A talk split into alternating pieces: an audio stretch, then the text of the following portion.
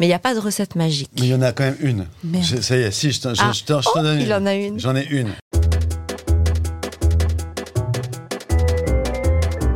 La recette, point club. C'est le podcast qui identifie les meilleures recettes marketing des marques les plus connues. Agences, commerçants, SaaS ou e-commerçants, tous mes invités seront auditionnés avec un seul but leur faire cracher le putain de morceau et découvrir leurs recettes secrètes et magiques. Qui dit recette dit chef, ingrédients et dosage. Alors à vos crayons pour découvrir les meilleures recettes marketing.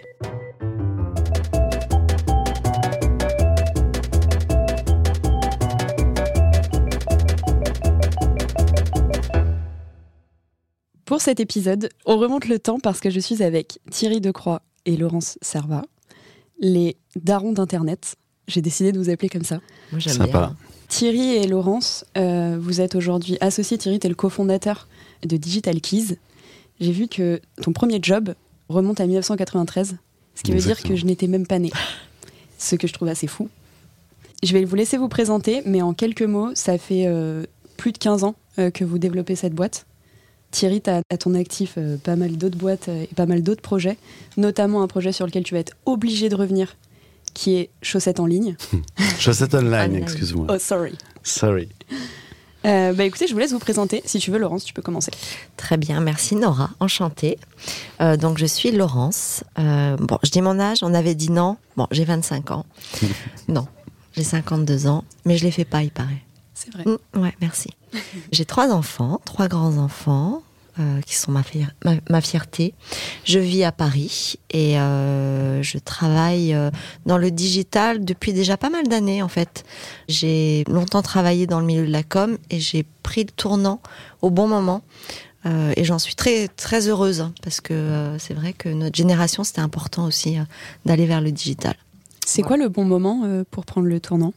C'est le moment où tu te dis waouh c'est c'est quoi ce truc? C'est hyper compliqué je et, tu te dis ouais mais en même temps ça a l'air tellement euh, dingue ça va tellement vite et il faut absolument en, en être et euh, voilà j'aurais très bien pu dire non moi je reste dans la com classique euh, le merch et tout et puis en fait euh, j'ai trouvé que c'était super excitant donc je suis très contente et puis c'est aussi parce que on est venu me chercher donc c'est toujours. la vie est faite d'opportunités. Moi, j'en ai eu plein dans ma vie. Et j'ai un animal totem Qui est qui est le colibri. Très bien. Mm. Pourquoi? J'attendais cette question. non, euh, oui, le colibri euh, pour l'indépendance. Je suis très quelqu'un de très indépendante. La résilience, beaucoup de résilience. J'en ai fait preuve ces dernières années. Et euh, la joie de vivre. Voilà, ça me caractérise plutôt pas mal. Donc, je suis un petit colibri. On adore. Trop beau. Et toi? Tu vois, elle arrive, elle arrive encore à me surprendre. Et ouais. Donc moi, je suis le daron. euh, je m'appelle Thierry. J'ai 53 ans. euh, je suis marié. euh, j'ai trois très beaux enfants également. 15 ans, 22 ans et 23 ans déjà. Euh, et je suis en effet entrepreneur depuis l'âge de euh, mes 20 ans. Wow. Je suis passionné par l'entrepreneuriat, euh, particulièrement pour la relation humaine et la construction et l'animation des équipes. C'est vraiment euh, un truc qui me fait lever le matin. Euh, je suis passionné de sport, euh, en particulier de ski, de ski de rando, de ski euh, freeride, comme disent les gens. Et aujourd'hui, ça fait en effet 15 ans que je suis très, assez concentré sur Digital Keys pour essayer de le développer, d'en faire une boîte sympa pour nos clients et sympa pour nos collaborateurs. On est implanté dans trois régions françaises, Saint-Nazaire, Saint-Nazaire, Bordeaux et Paris.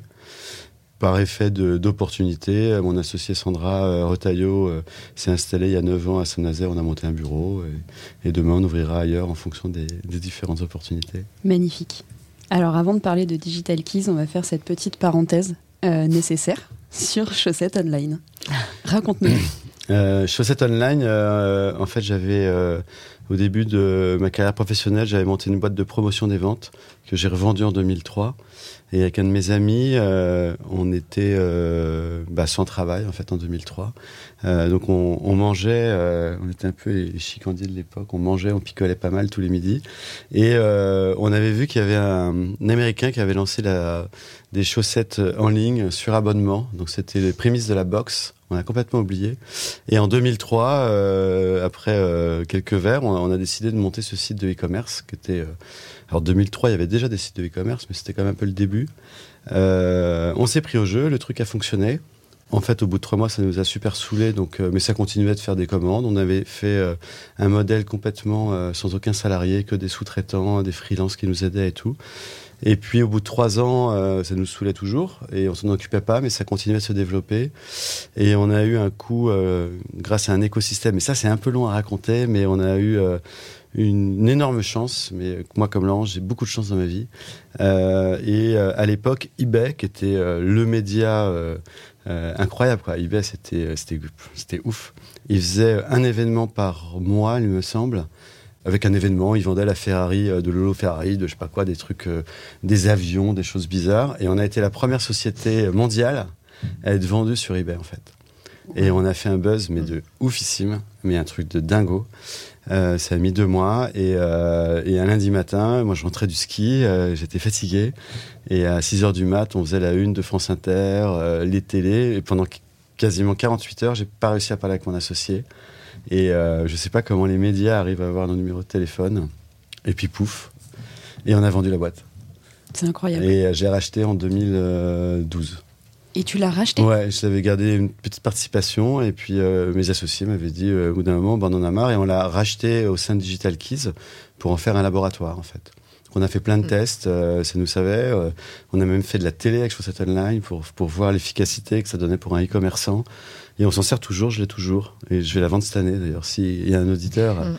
qui veut la racheter. Et les chaussettes sont vraiment de qualité voilà. et, et, les couleurs sont dingues. Très belles. Il y a un storytelling de dingue parce que ouais. la première boîte, on a une couverture médiatique, j'ai gardé toutes les revues de presse. C'était marrant, c'était une blague. Alors, en 2003, je pense que je mangeais mes crottes de nez, donc je ne sais ouais. pas ah comment bon fonctionnait la com. D'accord. Sûrement. Bah, pareil, il y avait. fonctionner ouais, une. Il n'y avait pas les réseaux sociaux, il y avait Google Ads. Ouais, il y avait déjà euh, Google Ads. Il y avait déjà Google Ads depuis 2001. Moi, j'en faisais. J'avais déjà fait un peu de e-commerce pour d'autres clients. C'était pas Presta, je me souviens pas, mais c'était d'autres CMS. Je crois que c'était un Scratch. Euh, trouver une petite agence design. Il y avait déjà de la logistique. C'était plus simple. On faisait de la newsletter, du RefNat quand même déjà, du Google. Alors à l'époque, euh, Yahoo Ads était un peu plus puissant. Quoi. Voilà, il y avait, il y avait Lycos, tous ces vieux moteurs de recherche. Tu te souviens oui, bien sûr. Cherche Lycos.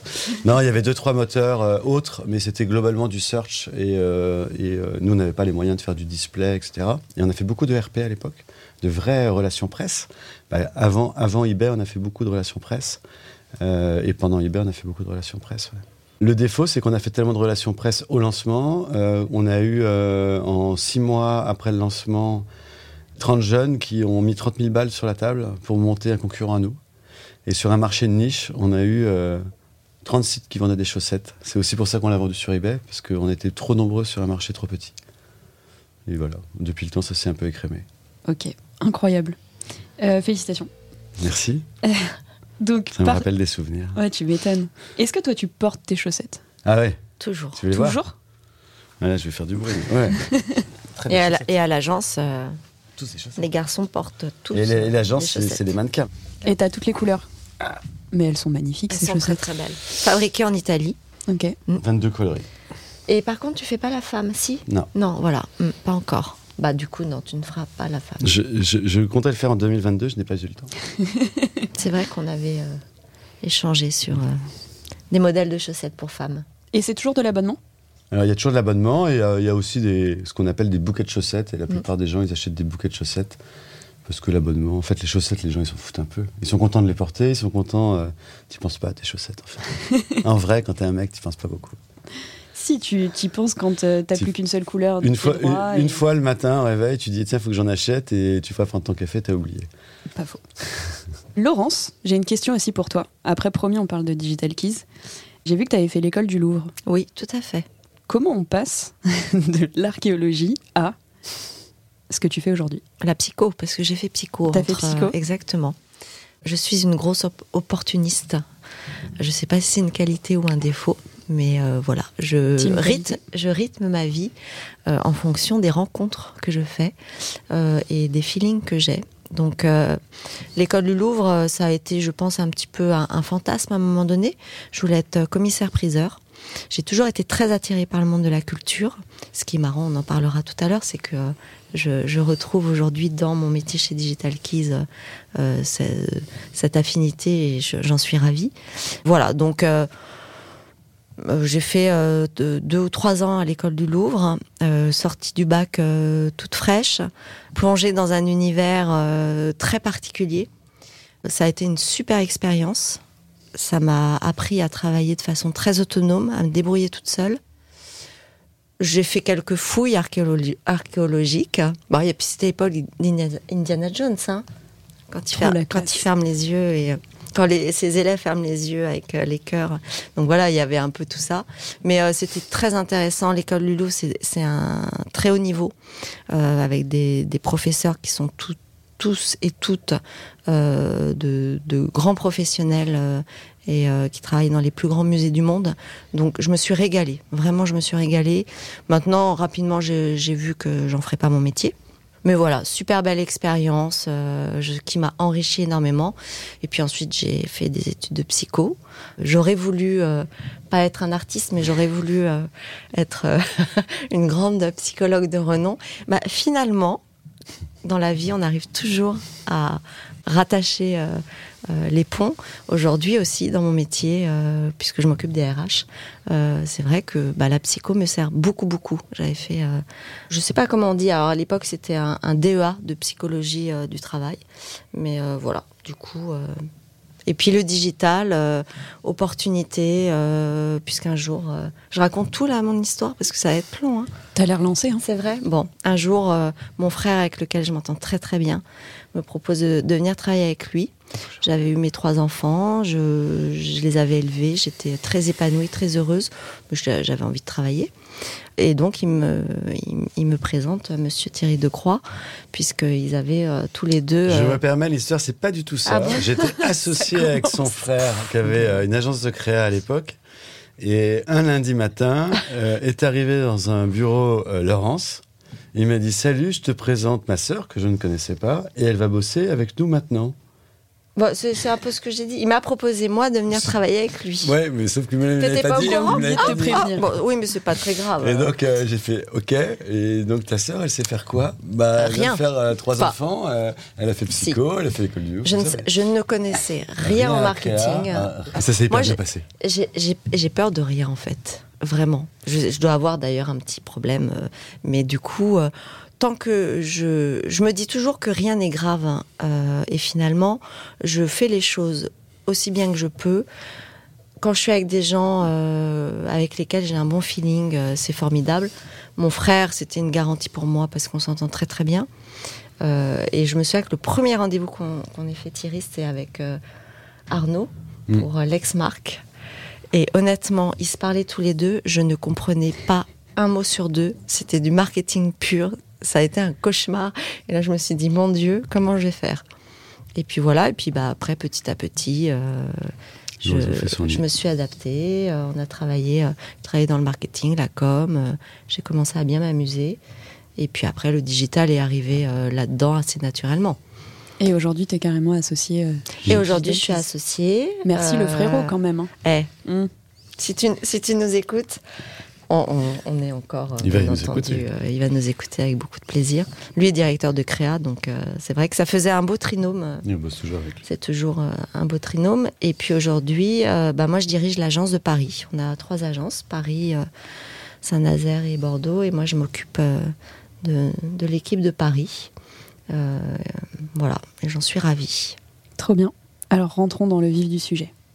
Donc, Digital Keys, euh, année de création 2007, on Ouais. est OK avec ça. Ouais, Euh, Aujourd'hui, 55 collaborateurs ouais, c'est ouais, c'est ça. À peu Ouais, près. Un peu plus, un peu moins. Non, un peu. 50-55. Ok. Vous faites beaucoup de choses et euh, j'aimerais bien qu'on reprenne un peu le début de la boîte. Mais entre autres, vous faites aujourd'hui pour vos clients du SEO, du SIA, du social media, de l'emailing d'acquisition, du RTB. Ça, c'est le terme que je n'avais jamais entendu et j'ai hâte qu'on en parle. Euh, content marketing, CRM, web analytics. Vous faites aussi de la formation. Vous avez un pôle média. Hmm. What else? C'est déjà bien. Ouais, c'est bien. C'est Et déjà pas contenu. euh, Et contenu. Racontez-moi le début de Digital Keys. euh, oh bah, euh, Tous ces métiers, c'est euh, ultra simple. Nous, on, on est arrivé par l'emailing à la performance. À l'époque, c'était encore moderne et on avait constitué une base de données mutualisée. On avait encore le droit de le faire à l'époque. Il y avait les fameux opt-in partenaires, etc. et donc, on avait créé une base de données de plusieurs millions d'adresses email qu'on louait. Les clients nous ont rapidement demandé de euh, broquer d'autres bases de données. Donc on est devenu une plateforme d'affiliation spécialisée dans l'emailing. Moi, par mon expérience précédente, euh, tant chez cette online que euh, chez des clients, j'avais déjà fait quand même pas mal de médias, pas mal de sites. Donc ils nous ont commencé à nous demander, je pense qu'en premier c'était du, référencement payant. Donc dans Google, Bing principalement, il y avait encore, pareil, il y avait encore un peu d'autres médias search à l'époque. Puis du SEO. Et en fait, c'est nos clients qui avait confiance en nous, qui avait confiance déjà dans l'équipe qui était plus petite. Et à chaque fois, il nous disait euh, bah, Tu peux pas faire ça en plus. Euh, ouais, mais je, je sais pas le faire. Ouais, mais moi, je te fais confiance. Et on a monté tous nos métiers comme ça sauf euh, deux, je pense. le premier, c'était le département média. Moi, j'avais un, problème avec les clients à l'époque. C'était en 2017, je pense, 2018, 2016 même. Non, en 2016, on avait beaucoup de clients qu'on avait, on avait activé quasiment tous les leviers, donc euh, j'étais vite, hein, mais dont le CRM, dont le social, etc. Et finalement, on n'arrivait plus à obtenir la croissance rentable pour nos clients. Tous les coûts en plus qu'on mettait sur le digit, euh, bah, c'était euh, donner de l'argent aux médias et pas, à nos clients et pas à la rentabilité. Et je savais, j'avais l'instinct en tout cas, que tu pouvais faire de la télé comme tu achètes du Google et que le média télé allait faire vraiment exploser les notoriétés de marque et donc faire euh, péter le plafond de verre euh, des e-commerçants. Des e-commerçants, mais beaucoup les e-commerçants euh, en l'espèce. Et tous les gens des médias télé traditionnels disaient si tu n'as pas un million d'euros, tu peux rien faire. Et moi, je disais bah non, je pense qu'à 30 000, on peut et on va le tester. Donc, le premier client, ça a été Chaussette Online. J'ai mis, mes 30 000 balles sur la table. J'ai fait demander à des potes, dont euh, le fameux Olivier, le frère de, euh, de Laurence et un de ses anciens associés. Bref, tout ça, c'est une famille. Euh, on a fait un spot télé qui était canon. On l'a diffusé sur des chaînes type BFM à l'époque, cible masculine et tout. Puis on a vu que ça marchait. J'ai un de mes clients qui est venu me voir qui m'a dit Je veux faire la même chose, mais j'ai 70 000. Euh, et on a, euh, on a fait deux, trois euh, campagnes comme ça à l'époque, toutes petites, et qui ont cartonné. Avec, des coûts au clic, alors donc il y a des outils de mesure. Moi, j'allais te demander comment tu calcules. Bah, en fait, à l'époque, on n'avait pas les moyens. Maintenant, il y a des outils un peu plus sophistiqués. Mais à l'époque, on avait paramétré des analytics à la seconde près. On avait le day-to-day des spots télé, puis on regardait les pics d'audience, etc. Donc on arrivait à avoir une analyse assez fine, en fait. Et donc on arrivait à faire un CPA par spot télé. Euh, et après, il y a des outils qui existent aujourd'hui, hein, TVTY notamment, qui, permet de mesurer tout ça euh, qui se connectent à vos outils de mesure. Et, euh, puis, bah, donc, on a fait la preuve.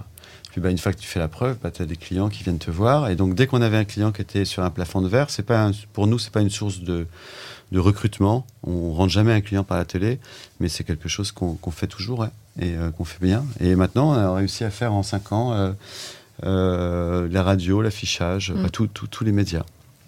Et le deuxième département qu'on a euh, initié sans en parler, euh, sans qu'un client nous en fasse une demande express, c'est Laurence qui l'a mm. créé.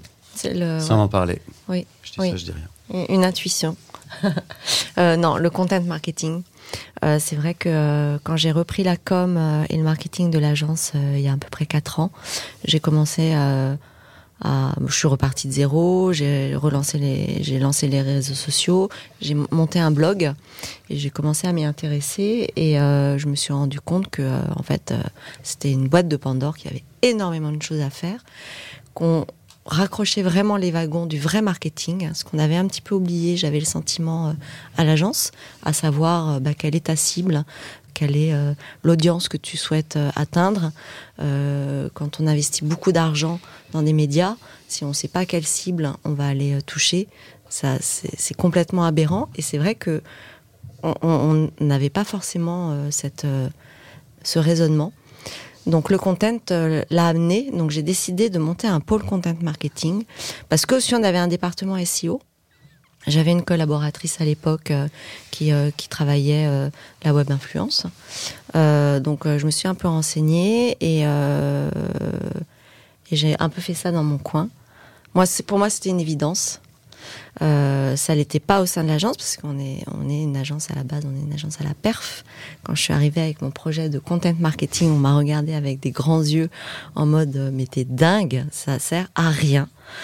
Et euh, j'en ai parlé à Thierry, il m'a dit fonce. Donc on a monté ce pôle, ça nous a permis, euh, euh, avant de d'aller vraiment chercher du newbies, déjà d'en parler à nos clients et de mettre en place un certain nombre d'actions avec eux, de refaire des ateliers, de les acculturer aussi, parce que malgré tout, même chez des clients qui ont des départements marketing, bah, on s'est rendu compte que c'était parfois euh, un peu mis à l'écart.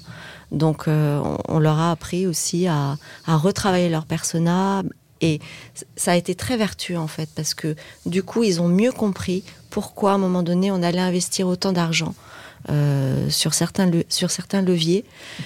Donc voilà, donc ça a été un long travail d'acculturation aussi au sein des équipes, parce qu'il fallait leur expliquer ce qu'était le content, euh, et puis que ça venait aussi avec le SEO. C'était la, la base la plus solide dans un dispositif marketing.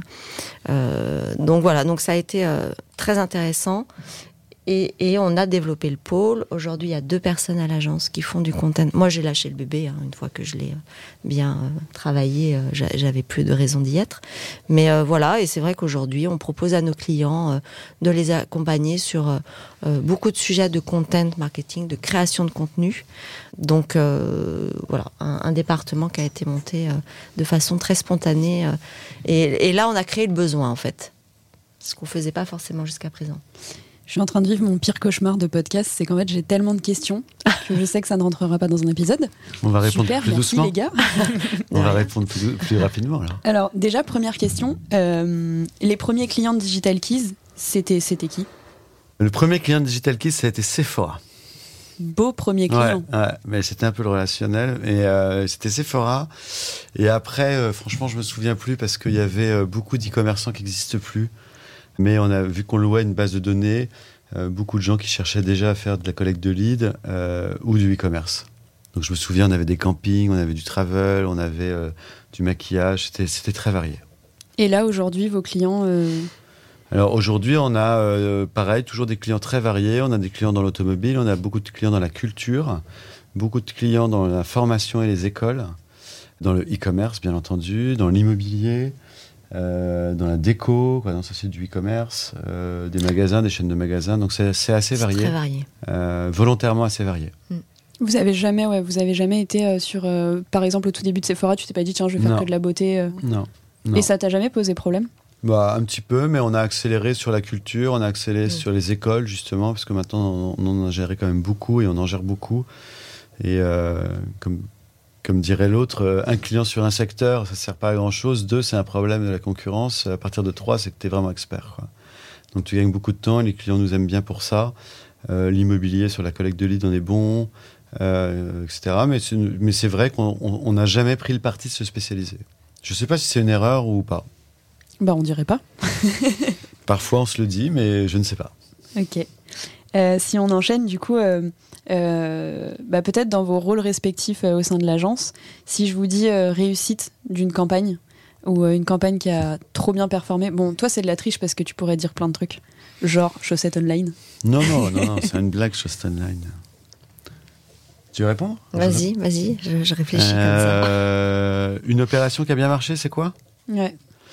Euh, bah déjà, en tant que prestataire de service, pour moi, une opération qui a bien marché, c'est une bonne euh, euh, opération euh, avec le client.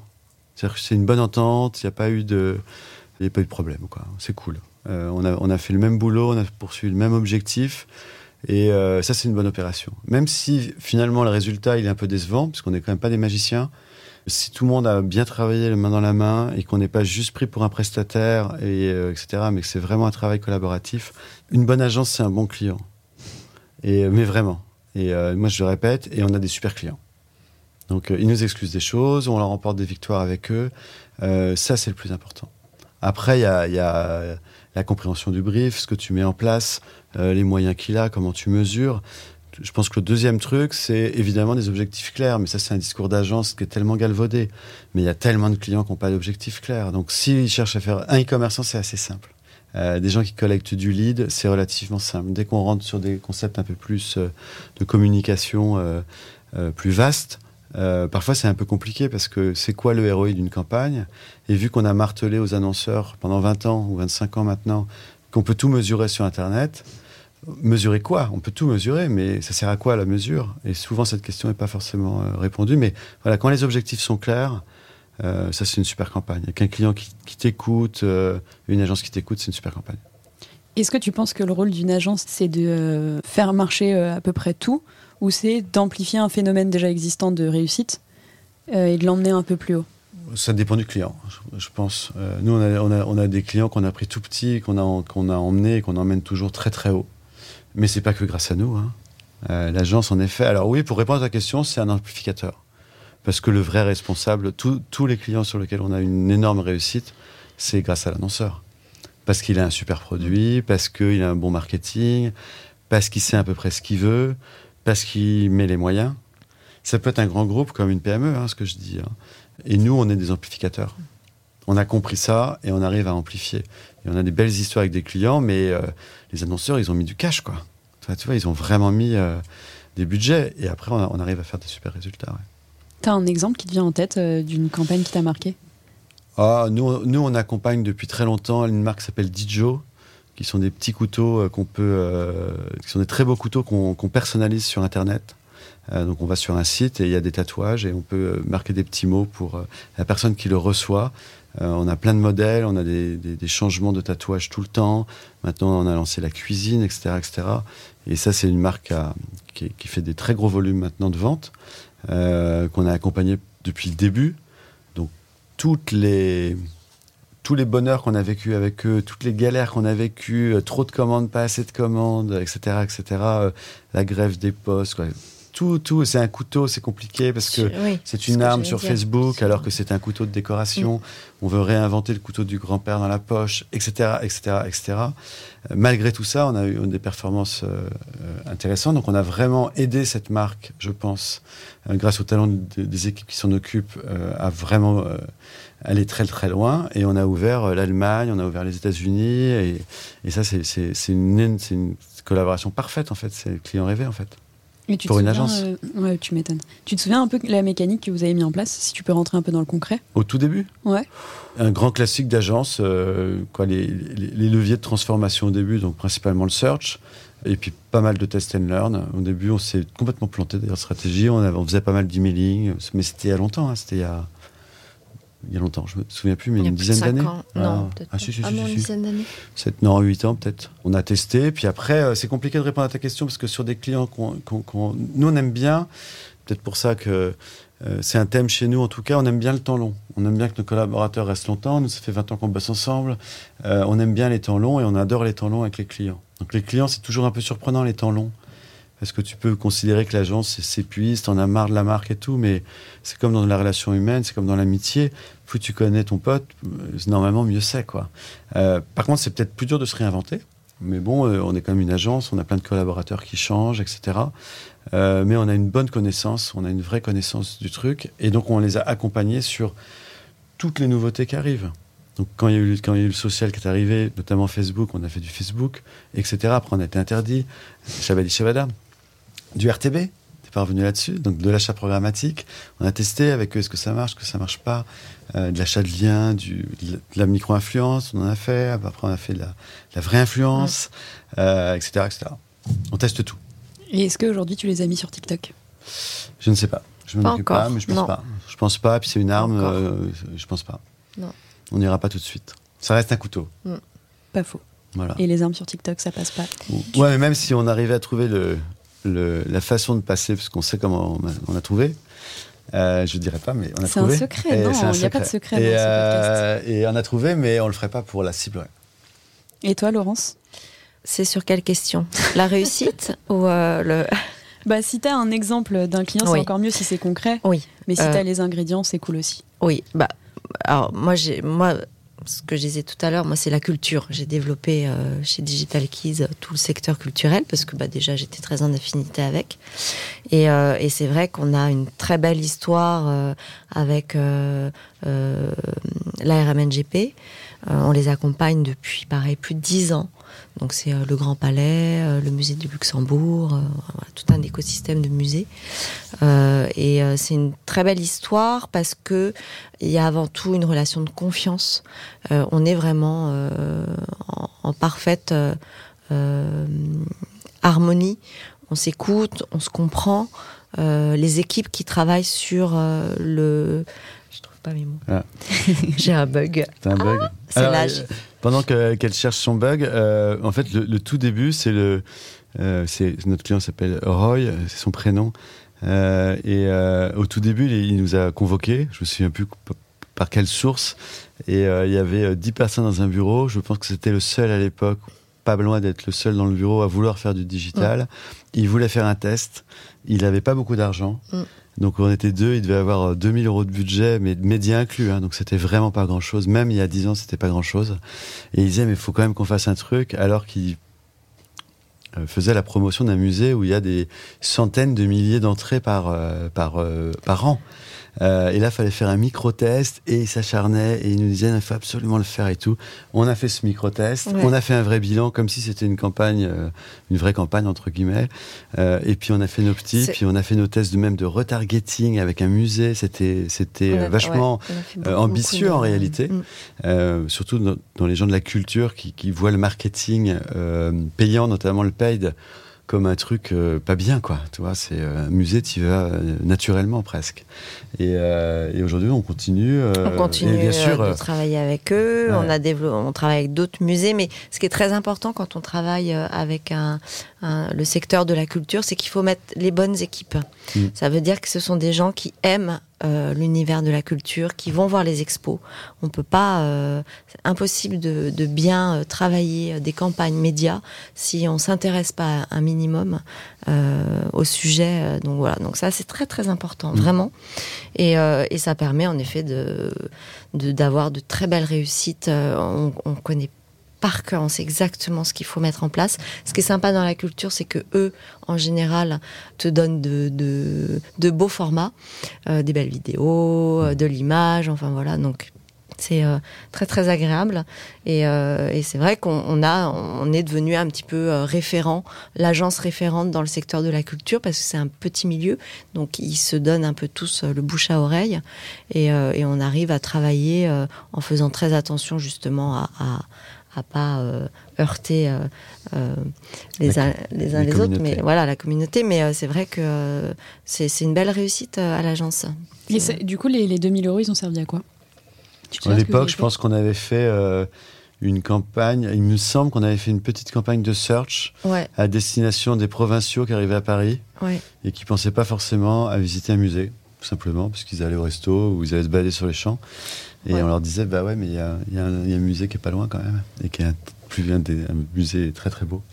Il me semble que c'était ça, mais je peux oui, vraiment Au début, c'était vraiment du search euh, sur Google, euh, et puis ils poussaient un peu les nocturnes. Enfin voilà, ils avaient, euh, ah ils avaient aussi quelques produits à, à forte valeur ajoutée. Donc, bah, comment on peut un peu les promouvoir Donc ça, s'est vraiment fait. Et puis petit à petit, on est monté sur de plus en plus de leviers.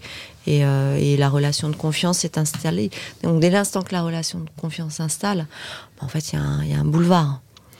Ça, c'est euh, ça c'est que du plaisir. 100% d'accord. Ouais. Et vous avez un exemple, si on sort du monde des bisounours, est-ce que vous avez un exemple euh, d'une campagne qui n'a pas du tout fonctionné? Plein. alors j'ai pas. Non, non, mais vraiment plein, plein, plein. On n'est pas des magiciens. Hein. Euh, plein. Genre, j'ai pas d'exemple de. Je sais pas si je le dirais, mais en, vrai, j'ai pas d'exemple d'annonceur à citer. Et je pense que je ne le ferai pas pour des histoires de confidentialité. Euh, l'échec, je pense que dans notre métier, c'est deux choses. C'est soit l'espérance qu'avait le client et que nous, on livre une performance finalement qu'on estime pas trop mal, mais lui avait une telle espérance qu'il considère que c'est un échec cuisant. Et ça, c'est très difficile pour une agence. Ça veut quand même dire qu'au début, on s'est pas bien compris à la prise de brief ou ailleurs. Ou alors, on s'est complètement planté sur nos estimes. Nous, on est quand même fort sur la perf, fort sur le e-commerce, etc. Et souvent, on fait quasiment des, pas, quasiment, on fait des business plans, euh, etc. Euh, et, on peut complètement se gourer en fait. Ça nous est. Alors, j'ai pas, euh, voilà, j'ai pas d'exemple. J'en ai un autre qui me revient. Mais en tout cas, sur le média, j'ai pas d'exemple précis, mais il y en a où on s'est bien, bien planté. parce qu'on avait estimé un coût d'acquisition à, à 30 euros et le coût d'acquisition, euh, on arrivait à recruter, à faire du chiffre, mais il était à 80, quoi. Et on n'arrivait pas à le faire passer à 30. Et, euh, et donc, c'était de la faute de l'agence. En réalité, c'est pas. Mais on s'est planté. Donc, c'est mais à culpa, euh, c'est sûr. Et euh, on, avait, on, a, on a eu un énorme problème à l'agence il y a je pense que c'était en 2011-2012. À l'époque, on faisait un peu plus de tech. J'avais un DSI, un de mes anciens associés, euh, François, et on avait lancé une offre qu'on trouvait sympa. D'ailleurs, euh, tu devrais la lancer hein, parce que personne ne veut le faire. En fait, tous les gens qui font un site internet, qu'ils soient euh, commerçants ou non commerçants, ils s'engueulent avec la SS2I à peu près une fois sur deux, voire trois fois sur quatre. D'accord? C'est toujours à cause du développeur que c'est la merde. Et dès que le, euh, l'annonceur va voir une nouvelle agence, il lui dit Ah, ce qu'a fait l'ancien, c'est complètement con, faut tout refaire. Et, il rebelote, au bout de six mois, il s'est engueulé avec le. etc. Et nous, on s'était dit, on connaissait bien à l'époque Presta et, euh, et, un autre CMS euh, de e-commerce, j'ai oublié le nom, peu importe. Et on s'était dit, bah, nous, on va pas faire ça, on va, on va proposer de reprendre les sites sans les refaire. Donc on va faire un audit des sites, et puis après, on va, on va continuer de développer sur le développement d'un autre. Et ça se faisait pas beaucoup pour les PME à l'époque. Donc on le fait. Et le premier client qu'on a, c'était une boîte, je pense que je peux le citer, qui s'appelait. Alors aujourd'hui, c'est redevenu à la mode, notamment sur TikTok, qui s'appelait Pirate Parfum. Donc des copies de parfum. Euh, copies officielles, euh, entre guillemets, euh, légales. Légales Non, légales. Des copies. C'est pas des contrefaçons, c'est des copies légales. Donc en gros, c'est la grande mode en ce moment sur TikTok notamment. C'est les, les mêmes odeurs qui sont reproduits euh, ils disent euh, selon, je sais pas quoi. bref, on s'en fiche. Et donc on fait le, on signe le contrat, euh, on est hyper content, on, on, facture en plus un fils, etc. Et euh, mon associé François, il, il, répare une virgule dans le, Magento. C'est un Magento, une virgule dans le Magento et il régénère dans le week-end toutes les commandes historiques qui partent chez le logisticien. Oh. Des milliers de commandes partent, le flux part et tout. Et lui, il le, le voit pas, bien entendu. C'était impossible, ça n'avait rien à voir ce qu'il faisait et tout. Et alors là, on a cru qu'on allait finir en prison. Le mec était hystérique. Il avait raison de l'être, hein. bah mais c'était tellement improbable. Le, site avait été monté avec des pieds, on n'avait pas vu parce que c'est compliqué d'auditer en fait un site. Bref, on a commencé comme ça et on a quand même continué à proposer à des clients. Bah, tant que François était là, on le faisait un petit peu. Mais c'est peut-être pour euh, cette raison que les gens refont tout de zéro finalement. Ouais, peut-être. Parce que là, à cause de vous. voilà, peut-être. ok. Incroyable. Aujourd'hui, du coup, si on, revient un peu sur des clients actuels, c'est plus pour, euh, voilà, pour que nos auditeurs, notre million d'auditeurs, euh, se, projettent. Euh, milliards Milliards, ah, je crois qu'on a dépassé le milliard. Ah oui, je crois. Au 1er janvier. Mm. Globalement, sur, je suppose que vous êtes tous les deux un peu moins opérationnels, mais vos, vos équipes, est-ce qu'il y a un peu des tendances de choses à faire, je sais pas, des choses qui fonctionnent moins bien aujourd'hui, par exemple Je sais pas, est-ce que le SEO fonctionne toujours aussi bien? Est-ce que le social media, c'est toujours l'avenir? Vous en pensez quoi de tout ça? En tout cas, ce qui s'est complexifié, c'est qu'il y a beaucoup, beaucoup plus de leviers à activer pour qu'une stratégie globale fonctionne. C'est pour ça que si on a du mal à te répondre sur la recette, je sais le. Je l'attends. tu l'attends, mais c'est, c'est, avant c'était ultra simple. Il y avait cinq leviers, quoi. Il y avait en gros le search, il y avait le social, il y avait le CRM et puis, euh, puis les accès directs, quoi si je caricature un peu, un peu de partenariat média et emballer c'est peser. Aujourd'hui, on a euh, rien que si on, si on, discute deux secondes des, des réseaux sociaux, euh, il y en a, euh, je sais même pas te répondre en fait. Vu mon âge, je sais même pas te répondre. Il y en a encore tous les jours qui, se créent, qui, deviennent des, étoiles filantes, qui progressent très très vite, etc. En tout cas, faut malheureusement en ce moment, il faut quand même faire beaucoup de choses. Hein. Mm. Et c'est un énorme problème pour les annonceurs parce qu'il y a quand même beaucoup de répétitions, ça coûte de plus en plus cher et finalement la seule barrière à l'entrée d'un lancement de marque, pardon, la seule barrière à l'entrée c'est l'argent. T'as pas de thunes, alors il faut beaucoup de talent, beaucoup de patience. Euh, le SEO a toujours, je pense, un avenir euh, important, mais il a un problème de visibilité puisqu'on a 80% euh, des visites maintenant sur mobile et que sur des requêtes un peu sérieuses, il y a quand même de la pub avant. Mm. Donc les internautes euh, commencent à le comprendre, etc. Mais donc c'est compliqué d'avoir une stratégie full SEO, je pense, en tout cas. Euh, c'est très compliqué d'avoir une stratégie full paid. Euh, et les tendances, elles accélèrent. Donc vu qu'on est des darons et, comme tu le disais, moi je suis assez effaré de l'accélération. Voilà, c'est que voilà, la web influence était encensée encore jusque mi 2022 et là on commence à dire non mais faut arrêter la web influence c'est pas bien le truc on va s'arrêter, pas s'arrêter. Euh, Twitter, on n'en parle pas, etc. Mais, et donc, ça va très très vite. Et, ce qu'on dit le lundi matin est franchement de moins en moins vrai le lundi suivant. Et je trouve que pour les annonceurs, c'est illisible. Alors quand on bosse avec des gens jeunes comme toi et euh, des, marques très actives et tout, ça tient, ça tient cinq minutes. Mais imagine-toi le, directeur euh, euh, digital d'une grosse boîte, d'une banque, d'une marque de luxe, peu importe, d'une chaîne de restaurants, je sais que tu connais bien, mais de beaucoup de restaurants, c'est dur, hein. C'est dur hein, de toujours lui dire ah oui mais en fait c'est pas exactement ce qu'on vous a dit la semaine dernière. Donc nous ce qu'on vend quand même c'est euh, quand on a des clients euh, fidèles et qui nous connaissent bien c'est un budget, euh, un objectif, mais nous on, change beaucoup nos actions au fil de l'eau pour suivre ces fameuses tendances, ces tests et parfois sans même le prévenir. C'est pas une question de lui masquer les choses, c'est une question d'agilité. Mmh. Oui, après, on, on, a quand même l'expérience qui fait que on, sait qu'on connaît quand même bien les leviers. Euh, quand on connaît bien euh, les cibles, on a quand même et quand on connaît bien le produit, tout ça c'est euh, ça, va ensemble. On est quand même en capacité à un moment donné de d'identifier très très vite, dans un premier temps, les leviers qu'on va actionner, avant, en effet, comme disait Thierry, autour d'aller chercher d'autres choses. Mais Bon, on a quand même, c'est aussi notre expertise. Euh, et puis la recette. De pouvoir, euh, mais il n'y a pas de recette magique. Mais il y en a quand même une. ça y est, si, je t'en ah, oh, donne Il en a une. J'en ai une. Il y a le budget. Parce que quand un client il veut tout tester et qu'il a 2000 euros de budget, ouais. tu peux pas. Donc tu es obligé de choisir. Et dans la vie, moi j'aime bien dire que choisir c'est préférer. C'est pas renoncer. Donc tu préfères. Donc en effet, on a un peu d'expérience. Si la personne elle a un petit budget et des ambitions importantes et elle dit ouais mais si ça marche, je pourrais vous donner plus et tout, ce qui est le, classique chez l'annonceur. Ok, mais donc choisis bien ton levier. Si tu découpes ton budget de 2000 pour faire 300, 300, 300, tu n'engraisses que les médias. Mm.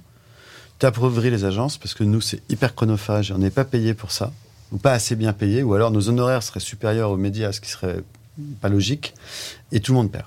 Donc ça, c'est une recette. Donc c'est sûr que... On revient à la moulaga, quoi. Ouais, exactement. ça marche. Aujourd'hui, euh, comment vous... Enfin, ce serait un peu ma dernière question, vraiment très, euh, très axée euh, concret et tout, mais comment vous calculez le ROI de vos clients? J'ai cru comprendre que vous bossiez toujours... Vous êtes toujours 100% à la perf ou pas? Non, non, on a tous les modèles, mais oui, on est... On est on a un département data, donc on fait beaucoup de tracking. Okay jusqu'à présent beaucoup sur Google Analytics, principalement, parce que nous, on a toujours été des suiveurs, on a toujours considéré que les, les outils du marché, ils étaient très bien, et autant bien les utiliser plutôt que de développer d'autres. Donc c'était notre choix. Donc on était fan de Google Analytics parce que c'était gratuit. Et c'était très complet. Donc maintenant que c'est interdit euh, par la CNIL notamment, euh, bah on, a, fait un gros boulot cette année de migration vers d'autres outils bah, payants, parce que les autres, les vrais outils sont payants en fait. Les, gratuits sont vraiment light, light, light. Euh, certains clients ont décidé de rester sur Google Analytics, évidemment sans données personnelles, etc. Et, on, suit ça avec beaucoup de, beaucoup de, c'est vraiment notre, outil premier. Euh, relié à des data studios, etc. Et pour des clients un peu plus grands, on travaille avec des boîtes comme l'Ariane, comme des, des, des, vrais outils de mesure pour la télé, on travaille avec Activity One pour avoir vraiment la mesure de la télé. Et pour le euh, retail, pour le offline vous avez quelque euh, chose? Pour le offline, quelque chose, mais je connais pas l'outil. On a, c'est pas notre énorme secteur d'activité, mais on en a un. Ouais. Mm. Mais en tout cas, nous, dans un bilan, le premier truc qui arrive, c'est la rentabilité. Mm. Même si on n'est pas payé à la perf, etc., etc., c'est la rentabilité. Si on travaille pour euh, un organisme ou une marque qui a une grosse campagne de branding qu'on a quand même activée pour eux, euh, nous, on peut pas s'empêcher de parler quand même de, euh, du nombre de clics, des CTR, de, euh, de la perf, s'il y a de la perf, s'il y a du e-commerce, on est obligé. On ne peut pas faire autrement. C'est quoi, après 15 ans de boîte, la marque avec qui vous avez trop envie de bosser? Alors, moi, j'aime beaucoup le groupe Rocher.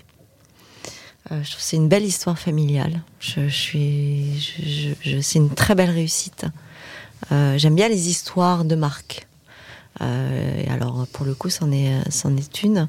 J'aime bien la cosmétique. Et c'est vrai que la marque Yves Rocher, je, je trouve que c'est cette longévité et cette capacité euh, qu'elle a encore euh, à imprégner toutes les familles, et je trouve ça assez incroyable. Et la démocratisation de la cosmétique, je trouve ça super intéressant. Donc moi, c'est une marque qui, que j'aimerais pouvoir un jour pouvoir euh, en tous les cas, euh, euh, voilà, approcher peut-être. Je Puis- pense qu'il écoute ce podcast, le Ah, PDG. c'est je sais vrai plus c'est Brice ou Boris. euh, Je c'est Brice. Brice, Brice. Et, euh, et ils ont Petit Bateau aussi, qui est euh, une Oui. très jolie, qui est une très jolie marque. Ouais. Donc euh, voilà, c'est vrai. bateau, on essaye en ce moment. Ouais, le groupe. Rocher, le- je trouve que le groupe Rocher euh, est inspirant. Et moi, c'est une marque d'outdoor, je la citerai pas parce que, parce que j'en ai pas une en particulier, je les aime toutes et je ça connais pas mal de monde. Ouais, mais. Ouais, non, mais les marques d'outdoor, il y en a tellement, des, des super, des petites, des grandes, etc. Mais euh, vu que, encore une fois, j'aime beaucoup l'outdoor, euh, ouais, ça, me- ça me ferait plaisir de bosser pour des marques comme ça. Euh, et donc, on a un plan en 2023 pour aller les voir. Euh, parce qu'il faut avoir un plan. Euh, et sinon, travailler pour une. euh, mais pareil, moi, j'ai jamais essayé de le faire. Et pour travailler pour euh, une station de ski, ça me ferait vraiment plaisir. Ouais, Ouais, t'as une petite passion euh, ski. ouais, ouais, euh, j'aimerais bien. Mais c'est en plus un bel alibi pour aller voir le client. quoi. Et, t'as- et laquelle? T'en as une qui te. Ouais, moi, j'aime vraiment, vraiment le ski en général. euh, non, pas, pas particulièrement. euh, Une, une, euh, je choisirais principalement une station euh, authentique, pas trop urbanisée. Euh, donc je vais, je vais, je vais pas en citer parce que t'imagines si euh, ah, horrible.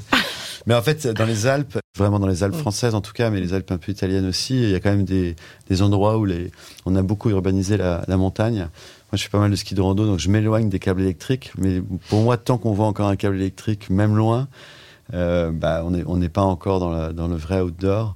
Euh, Il y a des endroits, alors on peut citer évidemment euh, les, les grands spots de, de, de ski de rando, Chamonix, La Grave, etc. Où là, c'est vrai que même Chamonix, qui est quand même une très grosse station, bah, très vite, tu es au milieu de, de nulle part et c'est assez extraordinaire. Euh, je suis pas du tout un fan de, de Chamonix en particulier, mais la montagne en général est super. Sinon, une, une- une station italienne, ouais, une très belle station. Bah là, je peux pas t'aider, j'ai pas de contact. J'ai vite fait un contact à la Plagne. J'y ai Plagne, très bien. Ah, bah, la Ça te va je connais bien, je connais bien, je connais bien le domaine. C'est la fin de ce podcast. J'ai ma dernière fameuse question et j'ai trop envie de te la poser d'abord à toi, Laurence. C'est quoi ton mantra au quotidien? Il est, complètement débile, mon mantra. hein. Je suis désolée. En fait, c'était mon mantra euh, euh, jusqu'à. euh, je vais en changer.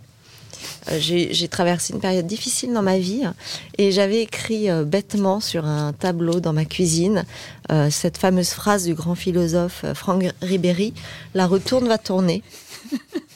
Et honnêtement, au début, euh, voilà, j'avais fait ça un peu pour, pour déconner. Et en fait, eh ben, ce mantra, il m'a vachement aidé. Et tous les jours, je le voyais. Je me disais, oui, la retourne va tourner. Vraiment. Et ben, finalement, la retourne a fini par euh, tourner. Donc, Franck, euh, merci. Donc, je vais en changer de mantra. Je l'ai pas encore euh, bien. mais celui-ci m'a accompagné pendant trois ans. Comme quoi, hein. Alors, si tu veux, je te prête le mien qui est sur Ah. mon coude. C'est One Life. D'accord. Pas mal. Allez. je prends. Merci. Et toi, Thierry? Je sais pas si c'est un mantra parce que c'est un concept pour moi, mais c'est les le bonheur simple du quotidien. Ou résumé, ça peut être carpe diem, mais c'est juste les bonheurs simples. Pas des trucs de ouf, mais euh, qu'on se marre tous les jours et qu'on passe des bons moments, qu'on sourit et avec tout le monde. Vous êtes heureux encore euh, 15 ans après dans, dans votre job? Ouais, ouais, ouais, carrément, Ouais. carrément. Oui. Bah oui. Sinon, on serait si pas là. t'avais répondu non, Ah, ça aurait été non, hyper. non, alors ouais, justement, je voulais en parler. On peut refaire un podcast. ouais, on est heureux parce qu'on se réinvente tout le temps, en fait. Donc, euh, c'est aussi notre Ouais. force. Et puis. euh, Ouais, puis je pense que ce qui nous motive, c'est hein. le, c'est le, c'est la rencontre, quoi. Mm. Quand, quand t'es, euh, je pense, euh, je sais pas si c'est parce que tu es entrepreneur ou parce que tu es prestataire de service ou les deux, mais ce qui est intéressant, c'est les rencontres. Je vais me répéter, mais euh, ouais, le- le- les histoires longues, il y a beaucoup d'agences qui font, sont des étoiles filantes, qui ont un talent euh, qu'on n'a pas, hein, beaucoup plus de talent que nous, mais qui vont pas réussir à créer ce temps long, ni avec leurs collaborateurs, ni avec leurs clients, soit l'un, soit l'autre, soit les deux. Je trouve ça intéressant. euh, quand tu vois certaines grandes agences de publicité qui gèrent des marques automobiles, je vais pas citer, pendant 50 ans. Non, mais c'est des histoires de ouf quand même. Et t'imagines, là, tu, tu, les re- tu les recevrais dans ton podcast, c'est 50 ans d'histoire de la voiture Mm. Citroën qui sont mis sur un porte-avions. Je sais pas si tu connais un peu. les- C'est un truc de dingo. Et moi je, moi, je trouve ça intéressant. C'est plus compliqué, hein, parce que dans notre métier, si on voulait faire des coups, des coups, des coups, on pourrait. hein. En tout cas, euh, il y a 10 ans, c'était très facile d'en faire beaucoup. Euh, on a choisi une voie un peu plus, euh, peut-être un peu plus sérieuse, parce qu'on est des darons. Exactement. Parle pour toi. Très belle. On aime bien les belles histoires. Pour clôturer ce podcast, du coup, vous avez euh, 38 secondes pour nous expliquer comment on fait pour travailler avec Digital Keys. Et si vous avez une petite actu, je sais pas si vous recrutez ou quoi, c'est votre moment. Comment on fait pour euh, travailler chez Digital Kiss bah, C'est simple, on m'appelle ou on appelle Laurence. Si on veut travailler, si on est client, quoi, annonceur et que vous avez envie de découvrir, bah c'est pareil, vous m'appelez, vous appelez Laurence ou n'importe qui dans l'agence, tout le monde est disponible. Mmh. Tout le monde, tout le sera monde est, ravi de- tout le monde est ravi, donc on est très très euh, ouvert par rapport à ça. Et l'actualité, c'est qu'on est euh, hyper content parce que on vient de s'associer avec une, euh, une société qui s'appelle Canard et Compagnie. Et Canard et Compagnie, qui ont été fondés par Charlotte et Antoine, et ils font du contenu de super qualité pour des grands corporates, du contenu textuel, parce que c'est une boîte de journalistes, hein, Canard, Canard et compagnie, qui est organisée comme une salle de rédaction, avec une secrétaire de rédaction, une- voilà, vraiment organisée comme un journal. On va pouvoir enfin produire du contenu euh, textuel, de la vidéo, du podcast et euh, de la photo, euh, mais principalement pour des, des sites internet, de la communication interne, de la communication externe. C'est une agence de contenu. Nous, on était fort en diffusion, on n'était pas très fort en contenu. On avait ce petit pôle content euh, qui, euh, voilà, mais là qui va devenir beaucoup plus euh, Et là, ambitieux. on va se retrouver à plus de ravis. 10 et on va pouvoir faire des choses très intéressantes et, et donc associer la puissance des médias qu'on connaît bien avec la qualité du contenu. Et on voulait impérativement, cette boîte est incroyable, ils sont 8, ils sont entreprises à mission, Mm. réelles, pas dans les mots, dans la No vérité. bullshit. Mm. No bullshit, ils sont euh, labellisés RSE sur un label hyper complexe et on vient d'apprendre que dans six mois on serait Bicorp. Une boîte de 8 personnes, Mm. Sinora tu m'en trouves une autre. Très belle boîte. Donc euh, c'est génial et, euh, et on est hyper content. Magnifique. Merci à tous les deux, c'était un honneur de vous avoir euh, dans la recette. C'était nous. Merci Nora. J'ai l'impression qu'il n'y a pas de recette magique. Je, suis- je pense Je que je vais désolé. arrêter ce, post- ce podcast. Non, il, pas. il est temps. Non, mais il y a des bonnes recettes. Oh non, t'as pas le droit de dire ça euh, au moment où on coupe. C'est vrai? Ah, bon, Ciao. je reviendrai. Ciao, ciao. Bon bah comme d'habitude, hein, il n'y a toujours pas de recette magique. Finalement, c'est la somme des ingrédients minutieusement choisis et l'amour que l'on met dedans qui crée les meilleurs produits. À bientôt